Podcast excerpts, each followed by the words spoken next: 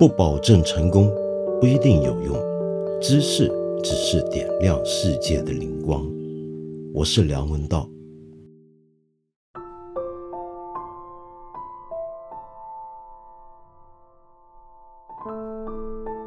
今天实在不能不说一说停电跟限电的事情，你说对吧？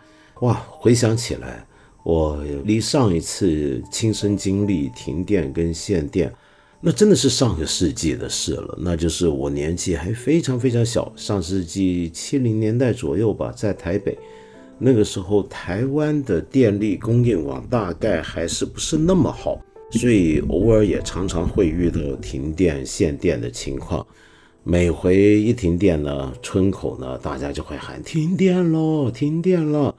然后呢，就家家户户就开始点蜡烛、拿手电筒出来，这都是每一家人常备的事情。因为台湾也是地震带，说不定地震都会让你停电的。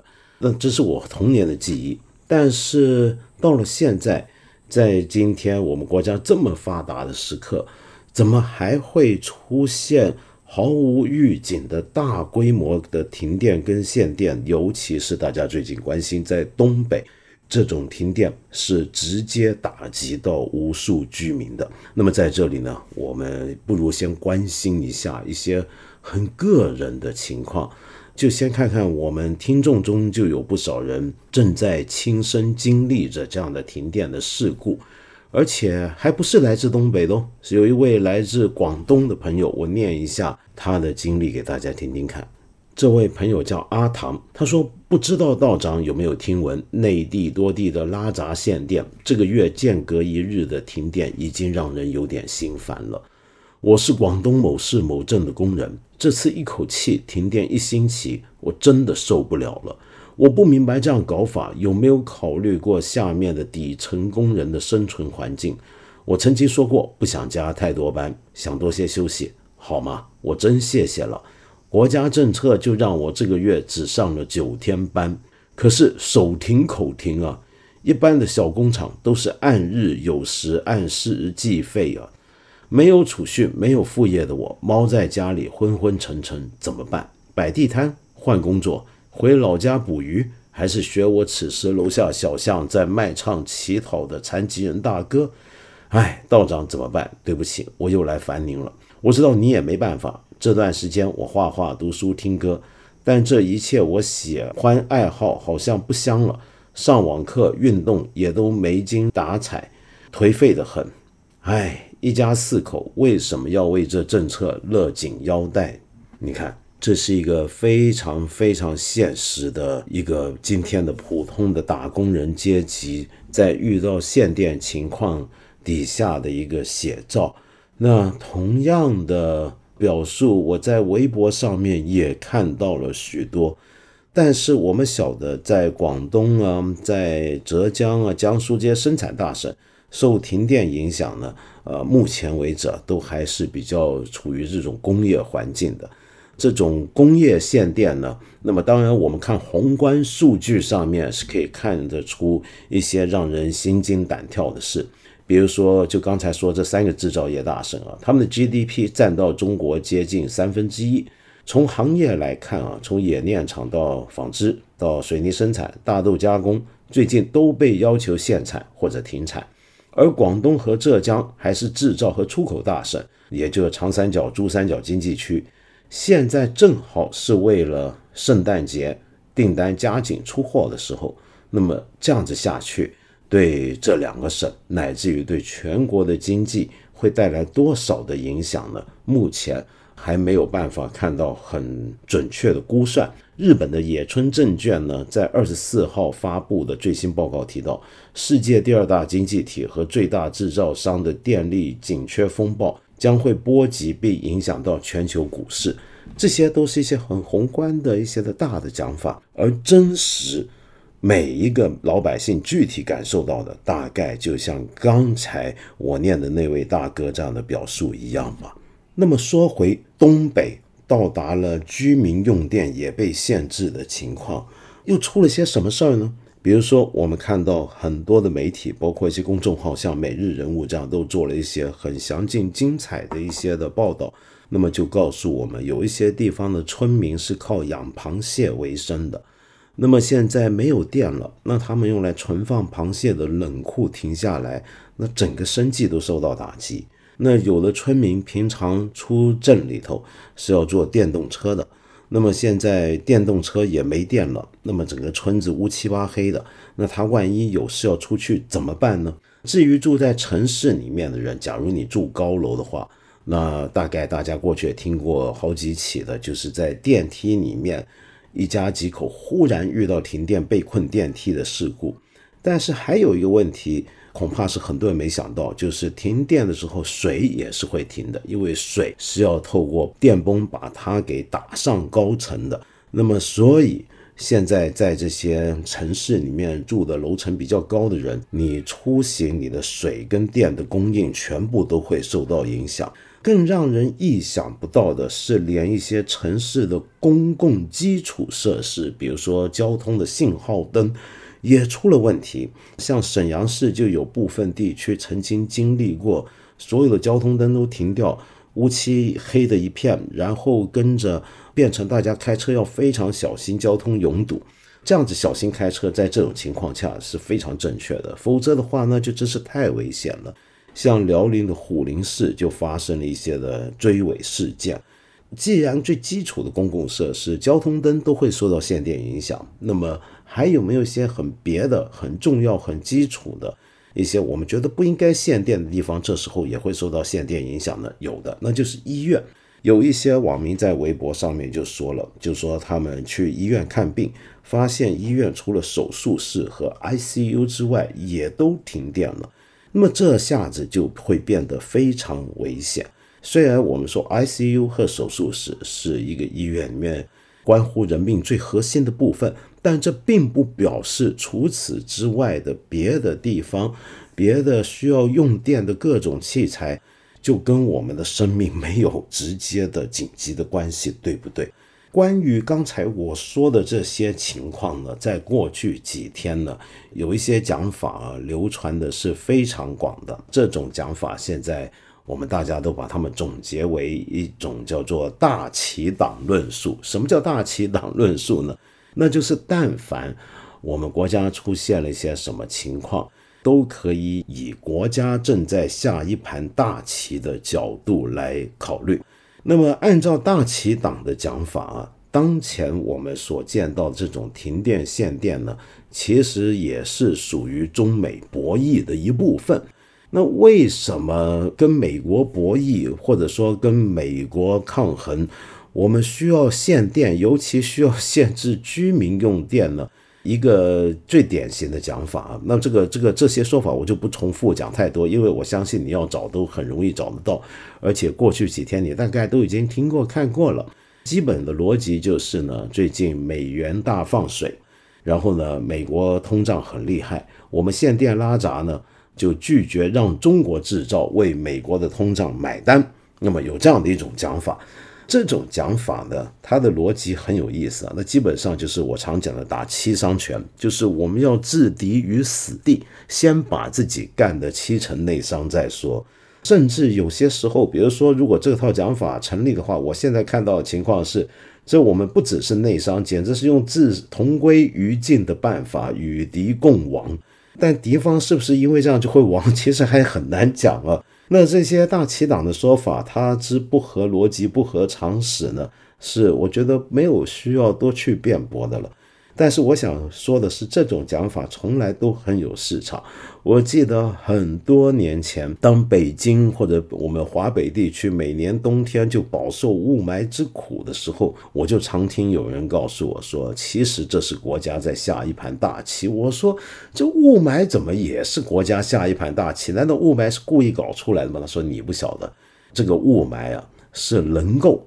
让我们的国家的各种的基础重要建设，尤其军工设施，不容易被美方的人造卫星监控到。如果美方要打击我们呢，他连导弹啊都会不准确的，在雾霾严重的情况下。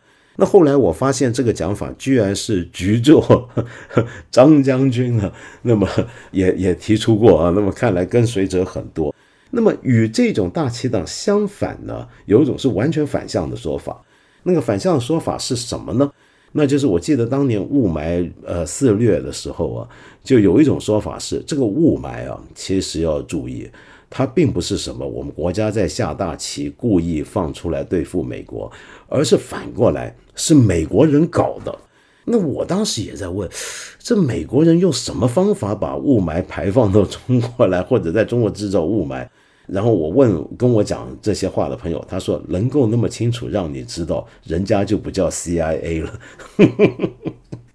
这两种东西啊，是是相反的逻辑，对不对？但其实背后这是一个硬币的两面，它的背后的最基础的一个框架就是这样的一个世界观。这个世界观就是我们生活在一个非常危险的世界。当我们发现我们生活中出现了任何不寻常的事情的时候，我们都必须放在这个最基本的世界格局或框架下来思考，就能够得到最正确的一个解释。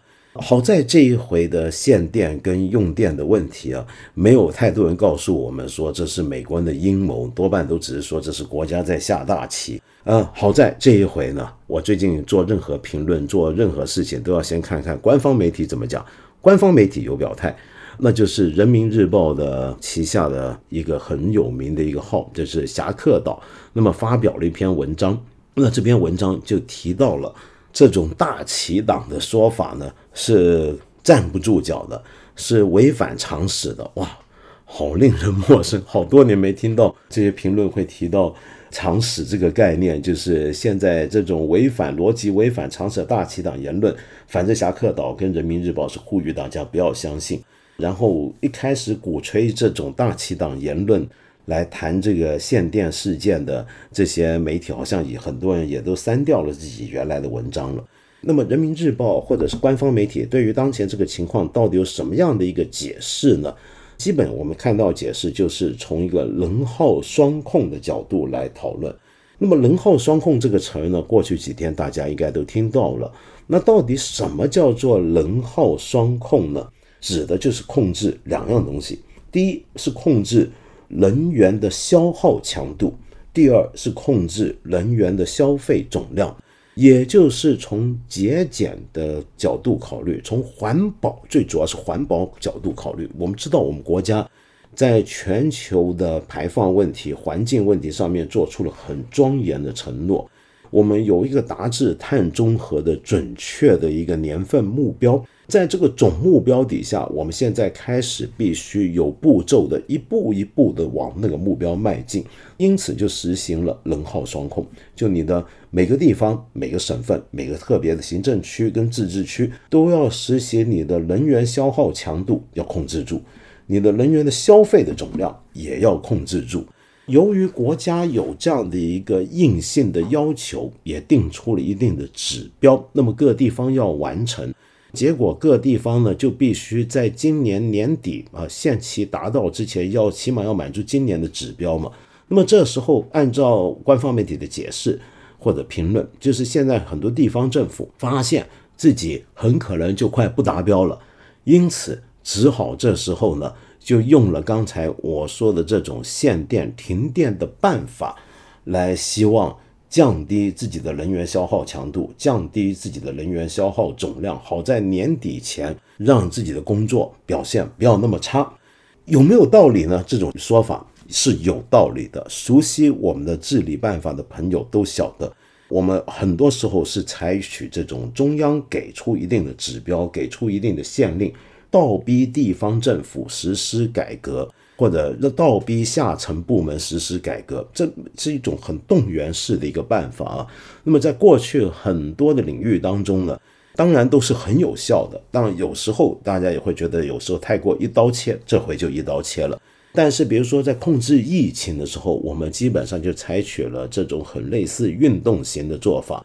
这就是到目前为止，我们之前也讨论过，我们国家的控制疫情的一个基本的逻辑带来的情况是怎么样，好坏如何，我们之前也都讨论过，今天就不谈了。反正呢，就是说地方政府呢，就为了要赶得及在今年达到上层给出的指标要求，他们也就是说，平常他们大概没有做好这方面的准备，平常也没有多认真的开始去改变自己的能源的消耗跟消费的结构，比如说怎么样往更多再生能源方向走，或者是怎么样往更多的平常的公共用电方面的节约方面去下功夫、下心思。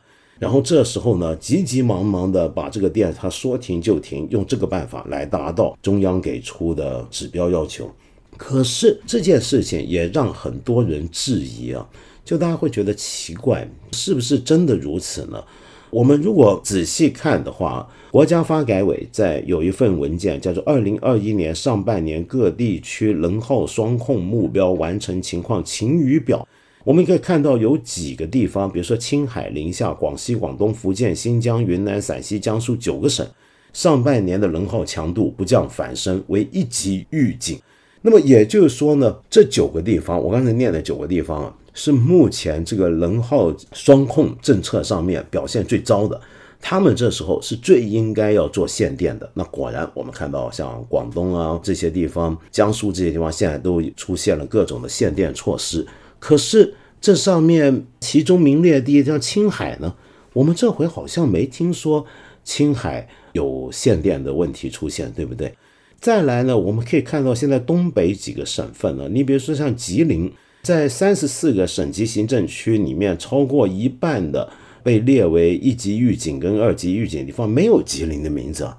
那也就是说，吉林应该还没到这样的一个地步，就是说我的能耗双控太不达标了，现在得赶紧的限制老百姓用电，抢着来达标，好像没有这个问题啊。那反过来，最近停电了十几个省市跟自治区里面，我们反而看不到福建的名字，而福建却是今年上半年能耗强度不降反升，被列为一级预警的其中一个省份，这又是怎么回事呢？因此。又有另一种说法，这种说法在我看来啊，可能更可靠。请注意，我并不是说能耗双控这个说法不合理，而是说它是合理的，但是恐怕还不够，还不是全部。在我个人看来，看了这么多的消息分析之后，我觉得目前这个情况最可靠的解释，其实还是一个老问题，那就是市场没政府电的矛盾。什么叫市场没政府电？是这样的。我们国家的电力供应里面啊，当然现在我们为了要实现能源转型、经济转型，已经越来越多开始采用可再生能源，或者说是非火力发电、非煤电能源，比方说水电，比方说风电，比方说太阳能，甚至是核电。但是尽管如此，我们火力发电目前仍然占了我们全部发电来源的百分之七十一。所以，火力发电目前仍然是我们中国电力需求供应的主要来源，是核心骨干。而火力发电又要靠什么来推动呢？那当然，它的燃料就是煤。这个我们大家都晓得。什么叫煤电矛盾呢？那指的就是我们的煤啊，这个用来发电用的这个煤，它去买这个煤是按照市场价格买。电呢，比如说政府。像这个煤厂或者这个火力发电厂也是政府的，请注意，这都是国企，就是但国企内部的一个结构矛盾。也就是说，这个国家要发电，两大电网，比如说国家电网跟南方电网，这是两大电网公司。南方电网呢，负责的呢，如果你还不知道的话，告诉你就负责云贵两广海南等五省的这个电力供应，就南方电网，其他地方就是国家电网底下几个分局来处理的。他们下面又有一些发电公司，他们去跟那些电工、电厂去买电，而电厂就跟生产煤的企业去买煤。现在问题在哪呢？问题就在于这个煤的价格是市场来定的，就全因为这是全球的原材料，这种煤煤炭这个东西没法说，这全球的市场价格，全世界这个煤炭摆在那，这个价格现在上升到什么程度，那你跟他买就是什么价钱。而我们政府这个电呢，为什么要政府电呢？是因为政府对于电力的收购啊，是有一个计划价格的。请注意，从去年开始，就是二零二零年开始，十五年来的煤电联动机制开始正式脱钩了。那这个脱钩之后呢，国家发改委是有一个指导意见，这个指导意见是什么呢？是燃煤发电的基准价啊，要加上上下浮动的话，是有个标准在这的。就你你买煤来发电，你有一个你你这个电厂卖电是有个基准价格，上浮不能超过百分之十，下浮不能够超过百分之十五。也就是说，你的电价是给你规定好的，你的电价。你买了煤来发电，不管这个煤现在飙升到什么程度，也不管这个煤降价降到什么程度，你的上下幅度是在这百分之二十五的空间内浮动的，上浮不能够超过百分之十，下浮不能够低过百分之十五。这是为什么呢？这有两个原因。第一个原因最主要的，那就是保证我们老百姓用电不能太贵。因为我们知道电对我们所有的生产生活来讲太重要了。那我们如果今天电价完全市场化放开，忽然飙升，我想很多老百姓都会觉得受不了。那更不要说它带来了多少的通货膨胀的风险。但是如果你跟随市场，我现在这个煤变得很便宜，我发电成本变得很低了，那么我的电也可以卖得很便宜了。那这却又会影响。作为一个公用事业或者国营企业的这个电厂或者电力供应网，它最基本的这个营收的稳定性，那这会对它的长期的稳定表现跟保证居民的这个用电呢都会有影响的。所以这个上下浮动给个框，那这个做法呢，其实是很多地方啊都会出现的，因为哪怕是在一些非常资本主义的地区啊，我们说的西方资本主义国家那里。很市场化的、完全的公用事业的公用基本物品，用市场的价格来提供，也都不是那么常见的。很多时候，他们也都会受到限制的。主要就是考虑到政府或者国家有责任确保我们老百姓的日常生活基本上在一个可承受的一个程度之内。基础生活的这个价格能够被我们老百姓承受，这是很重要，要确保基本物资的供应。那么这就说回来，为什么刚才说大旗党的言论不符合常识？那是因为我们的政府，呃。首要存在的目的是什么？那就确保我们每一个老百姓的基本的福祉。好，那么所以说回来，目前呢，你可以看到刚才我讲的这个煤电矛盾，现在这个逻辑你大概应该很清楚了，就是这个全球的煤矿的发电用煤的价格正在不断上升，正在不断飙升。这时候我们买煤买煤的这个价格就贵了。那买煤的价格贵了之后，但是电价却不能够上升太多。你上升最多不能够超过百分之十，那所以这时候对电厂而言呢，它就亏了，他这一亏就没有那么大的动力想要产电了，这下子就比较。奇妙的事情就出现了，我们就不多说了。那么，但先说煤的情况啊，你知道现在煤的价格上升，那谁在发财呢？那肯定是做煤的企业。今年八月初的时候，中国煤炭工业协会，也就是中煤协，就发布消息说，今年上半年四千两百八十四家规模以上的煤炭企业营业收入是十二点一五九点五亿元，同比增长百分之三十点九啊，很夸张吧？中煤协提到，上半年煤炭行业营收以及利润实现较高增长，亏损企业亏损下降，行业营收增幅首次超过全国工业行业平均水平。那么，请注意，煤企为什么能赚钱？那就是因为煤价在上升。那么，相比之下，呃，这个电企呢就遇到问题了。比如说，同样是到了八月没多久，八月中旬的时候，大唐国际、北京国电、电力等十一家煤电企业。曾经联名写信给北京市城市管理委员会，要求涨电价。为什么要涨电价？就是因为现在燃煤价格大幅上涨。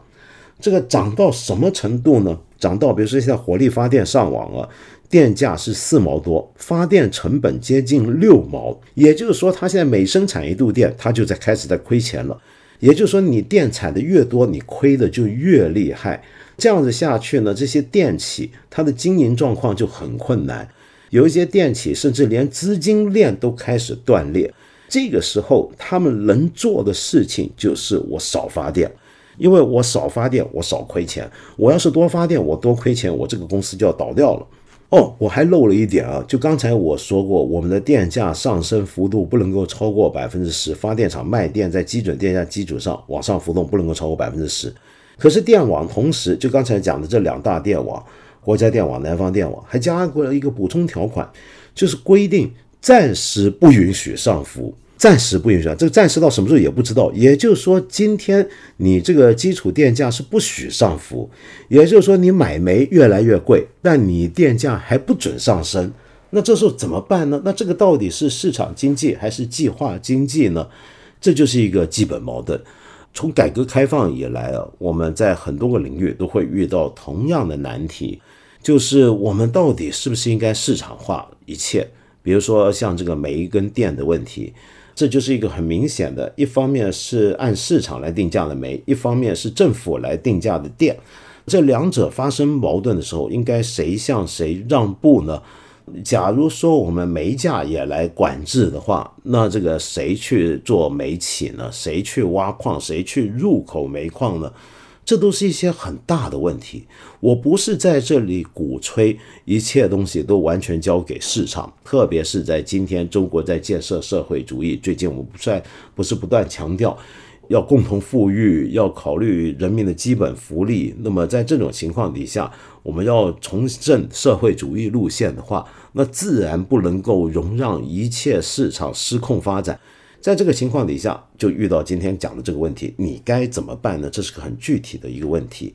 也有一些人还提到另一种讲法，我也听过，就是说现在之所以会出现这些困难啊，呵呵，其实就跟澳洲煤被我们从去年十二月起限制是有关的。就二零二零年十二月起，我们不是抵制澳洲、澳大利亚的煤的进口吗？因为要制裁一下他们嘛。那么，但现在就出问题了。你看，你不用澳大利亚的煤，我们的煤价就上涨了嘛，自然别的地方煤价就上涨。但这个讲法，坦白讲，其实并不能够完全说得通。我们就拿澳大利亚煤还在进口的那一年来讲好了，比如说二零二零年，二零二零年的时候，中国的电力行业用了二十亿吨煤来发电，这里面从澳大利亚进口的发电用的煤，其实只有四千两百三十五吨。也就是说，澳大利亚的煤其实占了我们真正用来发电的煤的供应量的四十分之一左右。在这个情况下，你现在拿掉澳大利亚的这个进口煤，其实并不算很影响大局。当然，它也还是有影响啊。那么，面对这样的情况啊，有没有一些措施可以提出呢？有一些有识之士就提出了。我们回头想想。就算是讲侠客岛或者人民日报所说的能耗双控这个讲法的话，我们当初提出能耗双控的目标，是为了要尽早达至碳中和，或者要如期啊依照我们向国际社会所承诺的，在约定的日期达至碳中和，是一步一步往那走。可是，如果真的要达至碳中和的话，我们为什么不能够更精细、更精准的直接是控制碳排？而不是控制能耗呢？我觉得这很有道理啊。那么现在我们为其实可以直接控制的是碳排放，而不是控制能耗，就不会出现今天这个情况了，对不对？可是这个讲法，我觉得也不表示就自此平安无事。为什么呢？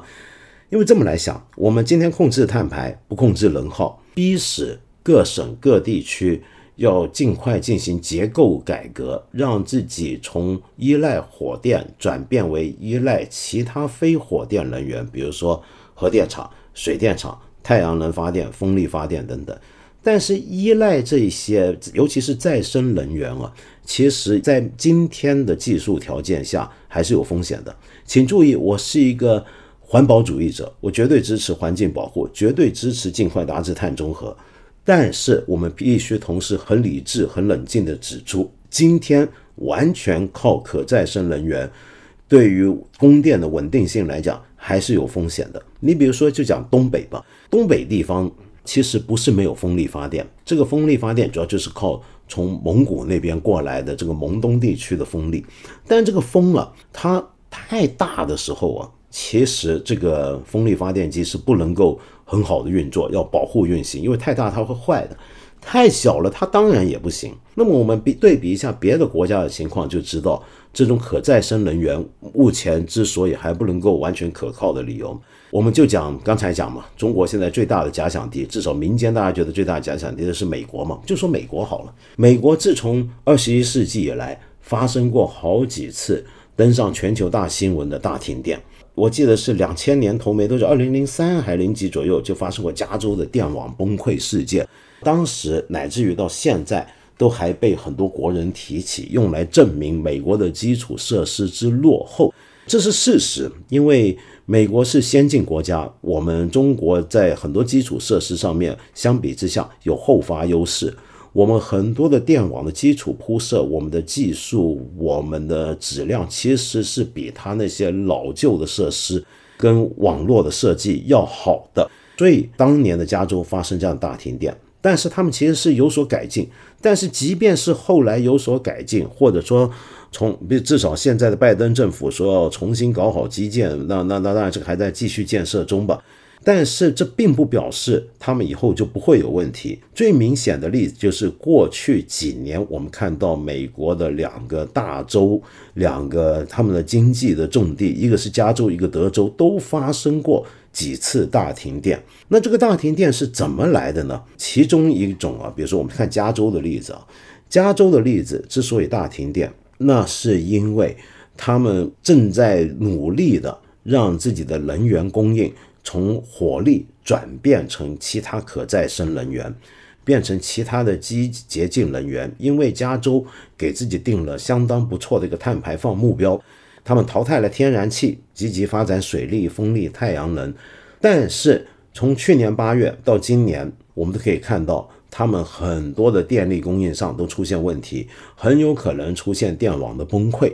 在入夜之后呢，电力尤其告急。这是为什么？就是因为这些可再生能源，水力、风力、太阳能都太受限于天然环境的要求跟局限。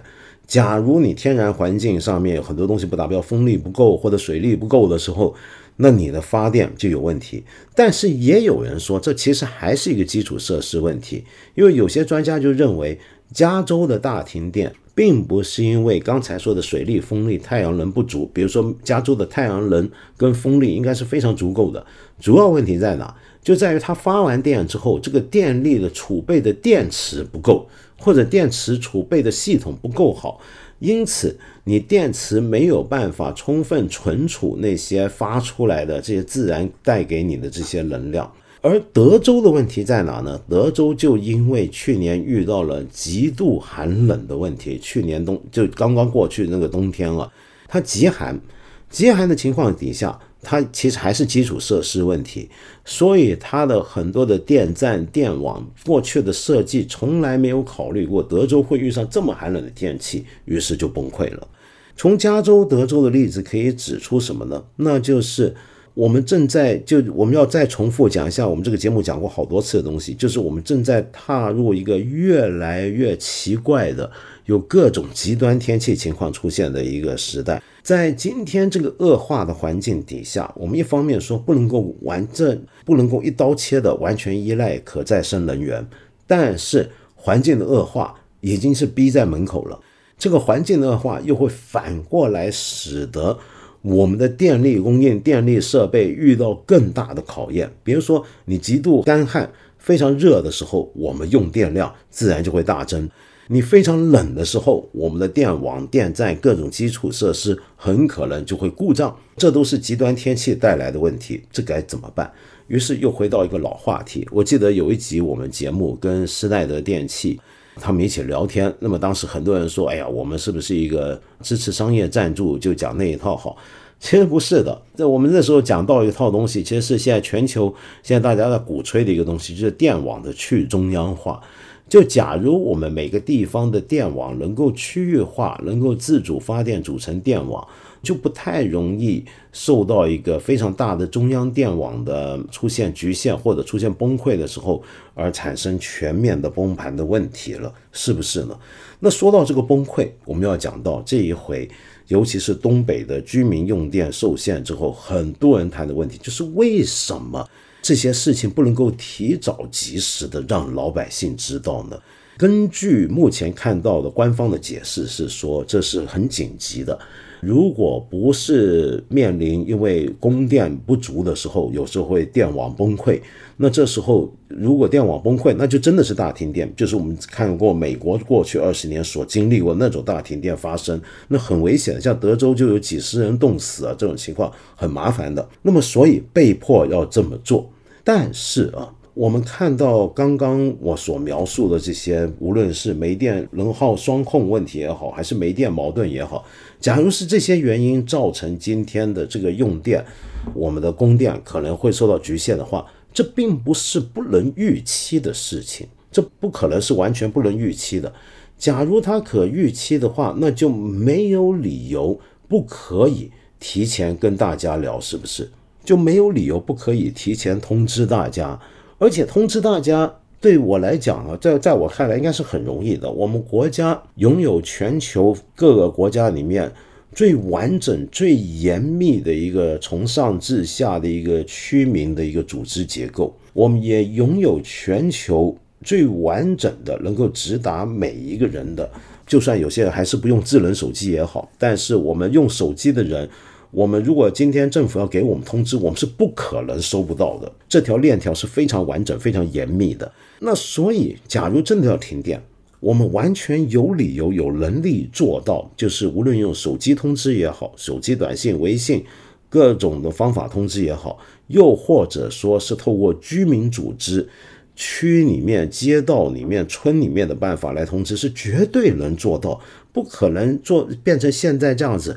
毫无预警、毫不定期、毫不定时，几乎是无计划、无通知的停电。说到这里，我们知道吉林市新北水务有限公司在二十六号晚间发了一个公告，他说，按照国家电网要求啊，将执行东北电管局和吉林省能源局有关有序用电的精神，不定期、不定时、无计划、无通知停电限电。此种情况将要持续到二零二二年三月份。停电停水变为常态，那么结果第二天因为挨骂嘛，这个这个同事你一看就知道出来是惹骂的。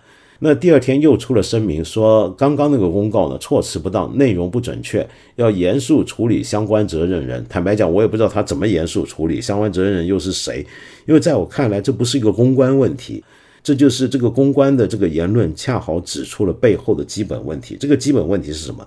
就是第一，现在这个公告某方面是对很多东北老百姓来讲是符合事实的。就今天为止，我们看到停电就是不定期、不定时、无计划、无通知。最好玩的是，他这这段话本身还是逻辑矛盾的。为什么呢？因为他前面强调，他现在做的是要按照要满足有关有序用电的精神。你如果有序用电，有序是什么？有秩序。一个东西有秩序的话，那它就可预期。如果它可预期，它怎么可能不定期、不定时、无计划、无通知来停电限电呢？所以这后面这几个不定期、不定时、无计划、无通知，基本上就已经跟前面讲有序这个形容词是完全矛盾了。但是我们也都能够体会谅解，今天我们的公关用语就是一定会加上这些字眼来表示自己合理合法，站在一个制高点上。就干什么事都要说我们是有序，其实他完全是无序。那为什么会这么无序呢？坦白讲，我也觉得很难理解。我到目前为止还没有看到一个很让人信服的解释，去告诉我们为什么这样的停电限电是不能够提前通知，是不能够有计划。那假如说，因为我看到很多老百姓，我觉得中国老百姓真的是太好了，太体谅，太能体谅。我讲，真的是大家都很爱国。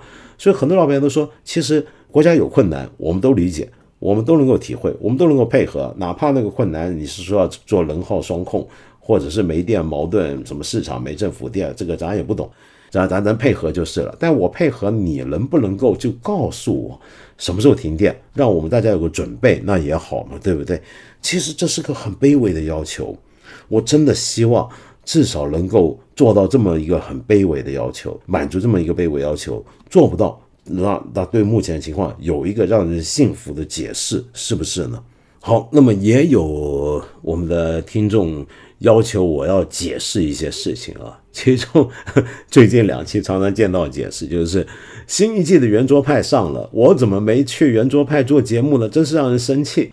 我要在这里先向你解释，我这一季圆桌派没没人参加，为什么呢？主要是他们录影的时间正好是我在香港的时间。那我在香港，我怎么去录？我我要到北京录，到深圳录，那一过去就是隔离两个星期。我跟你说，那你说我怎么办？现在这个疫情啊，完全打断了我的生活方式，乃至于我录节目、做什么东西都大受影响。我现在一年的时间就整整块整块，要不就一整块在香港，然后别的时间一整块在大陆。那那否则的话就是这么隔离，也不知道这个隔离隔到什么时候，这没法讲，对吧？好，那么另外也有很多朋友，我看到这年轻朋友在关注这个迪迦奥特曼，比如说有个朋友叫做唐突。他说：“道长，你知道迪迦奥特曼吗？今天若干大无语事件对我最有切身感受的就是迪迦奥特曼的下架。这世界真是越来越怪了，官方也没有给出为什么下架就消失了。哦，我先报告一下，关心这个迪迦奥特曼的朋友应该都知道，他已经重新上架了。重新上架，据说是有部分删减，但是我没看，我也不知道，因为我我好久没看。”我小孩的时候，我我在香港那时候，我们不知道什么叫迪迦奥特曼，我们觉得是超人，因为奥特曼是 Ultraman 嘛，对不对？也是翻译过来，其实也是个超人。那我们小时候就是管他叫超人。超人这个人演的这个日本动画片呢，历史很悠久，是上世纪六七十年代就有，所以我打小就爱看。但那时候呢，我妈呢就就就觉得这个东西很暴力，那么打打杀杀的不好，小孩不该看，我家就不让我看。但是我再三要求下，也给我限时看，有点像我们现在限时上网一样。只可惜那时候我们那时候就没有今天的局面。就今天的话，我妈呢就能够去举报一下，向当局举报一下的话，那说不定整个就没了，那就好了。但那时候可惜我妈没有这么理想的外在环境，我们家没有这么理想的外在环境，没法这个去举报。那么说起这个迪迦奥特曼这个事儿啊，其实我们都很清楚是怎么回事了。主要就是真的有家长去举报。那么就像我今天讲的，你今天举报一件事情是很容易的。你但凡去举报一个东西，说他怎么很黄、很暴力、很不爱国、很怎么样、很很那个毒这个毒的，那多半这种举报都会受理的。受理的结果多半就是直接停掉，因为现在大家都怕担责任。这事儿跟政府没多大关系吧？在我看来，好像主要就是一些平台问题。如果我没猜错的话，呃，当然可能也是我错啊。但是，比如说你平台，你别说政府，就平台自己都会怕。那平台接到这样的举报，他不处理，那人家再上一步举报到广电或者是网信办，那你说这个平台怎么办呢？那所以只好把它下架。但是，一下架之后，又遇到反过来的反扑，又实在太大。说实话，迪迦奥特曼又真的很正能量。那也挑不出多大毛病啊！那这个超人为了保护地球打怪兽，这个很暴力吗？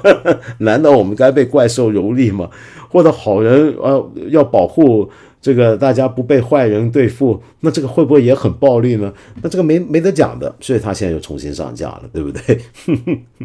好，那么在今天这样的一个，尤其东北的朋友们，你们随时都还可能在停电的夜晚中漆黑的度过。哎，这时候手机也没法插电，大家也听不到咱这个节目。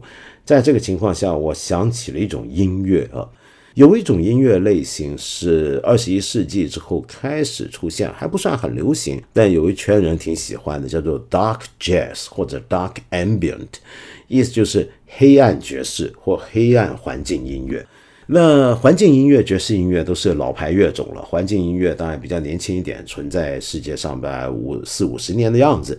但是也都是一个很主流的音乐类型。那什么叫做黑暗爵士或黑暗环境音乐呢？指的就是整个曲风啊，你听得出来是一种更暗调的，带着一种黑夜的色彩的。那走这种路线的爵士或者是环境音乐，叫做黑暗爵士或黑暗环境音乐。在这里面有一支德国乐队很有意思啊，叫做 Bohem and the Club of Gore。我不知道有没有念错，因为前两个字是德文 Bohem，还有 the 啊，这个德文 Bohem and and the Club of Gore。那么这个乐队呢，在一开始的时候玩的是后朋克跟硬摇滚。那么还比较狂野，有一种比较狂野的曲风，但从两千年之后就逐渐转型，走上了刚才我说的这种黑暗爵士路线。那么我今天给你听一首他的老歌，那这首曲子叫做《Midnight Walker》，就是午夜的行者，来自于他们都二十来年前的一张唱片，一个专辑，叫做《Sunset Mission》，日落的任务，很有意思的一首曲子，好像比较长一点，来听听。you